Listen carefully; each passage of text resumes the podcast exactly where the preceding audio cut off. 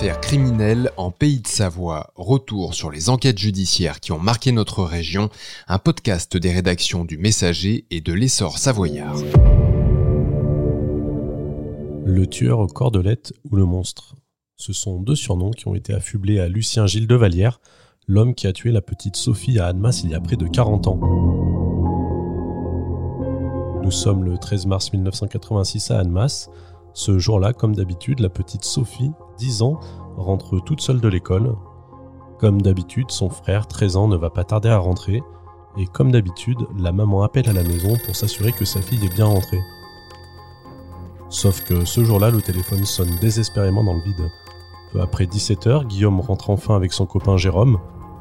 Il est d'abord étonné que Sophie ne lui ouvre pas. Prudente, la petite sœur fermait toujours à clé derrière elle. Le grand frère ouvre alors la porte avec ses clés. Les deux jeunes remarquent un coup de papier sur un meuble à l'entrée, s'en amusent un peu et ne font pas grand cas des flaques d'eau qui recouvrent le carrelage de l'entrée. Le téléphone sonne encore, Guillaume va répondre quand il croise un homme sortant de la chambre de sa mère en lui demandant si Sophie était rentrée. Interloqué, Guillaume décroche le téléphone tandis que l'homme quitte l'appartement. Au bout du fil, la maman est en panique, alors en raccrochant, Guillaume entreprend un tour de l'appartement.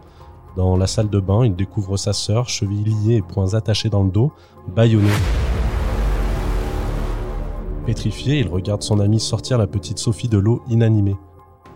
Les secours arrivent vers 5h30, le massage cardiaque ne donne rien. Sophie est transportée à l'hôpital, mais il est déjà trop tard. L'autopsie révélera que la fillette est morte par noyade. Elle n'a pas été violée, mais a subi des attouchements sexuels. L'enquête, elle, est difficile à mener. Certes, Guillaume et Jérôme ont croisé un homme, décrit comme un grand échalas, à la peau très blanche, vêtu de marron, avec un look vieillot, mais malgré ce portrait robot très précis, il faudra cinq longues années pour mettre la main sur le meurtrier de Sophie. À l'époque, les recherches ADN n'existent pas, alors la serviette portant des traces de sperme retrouvées dans la salle de bain ne sert à rien, seule une demi-empreinte digitale est relevée. Le commissaire d'Annemasse, en découvrant les faits, repense à une agression dont a été victime une autre jeune fille dans la ville quelques mois plus tôt. C'était en juin 1985.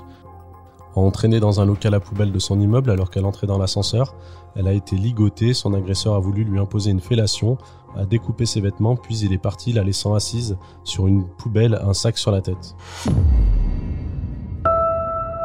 Durant des années, l'enquête ne donnera rien, Finalement, il faudra un énorme coup de chance pour mettre la main sur l'assassin de la petite Sophie. Nous sommes en mars 1991.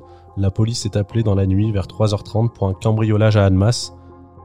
À la vue des policiers, un homme prend la fuite rue de la gare. Il n'a rien à voir avec le cambriolage, mais porte un bas sur la tête et un sac à dos contenant entre autres comme matériel des cordelettes. Interpellé et entendu, il raconte qu'il recherche ses agresseurs pour se venger. Les policiers, eux, sont convaincus d'avoir en face d'eux l'homme qu'ils cherchent depuis 5 ans. Il s'appelle Lucien Gilles de Vallière, fils de bonne famille, visage de jeune premier. Il habite chez sa mère, tout près de chez la petite Sophie. Et depuis sa chambre, il photographie les femmes qui passent dans la rue. 4200 photos sont retrouvées avec des annotations du genre talon au noir, 16 sur 20. Ils sont rangés dans deux grands classeurs avec des informations comme une plaque d'immatriculation, une adresse ou encore un numéro de téléphone. L'homme, de peur d'être tabassé, passe vite aux aveux. C'est la fin d'année de psychose à Admas condamné en 1993 à la réclusion criminelle à perpétuité, assorti d'une peine de sûreté de 30 ans finalement ramené à 22 ans, Lucien Gilles de Vallière est libérable depuis 2013. Au moment du procès, les psychiatres avaient souligné une intelligence supérieure et présenté Lucien Gilles de Vallière comme un pervers incurable et dangereux. Vous avez écouté Affaires criminelles en Pays de Savoie, un podcast des rédactions du Messager et de l'Essor savoyard.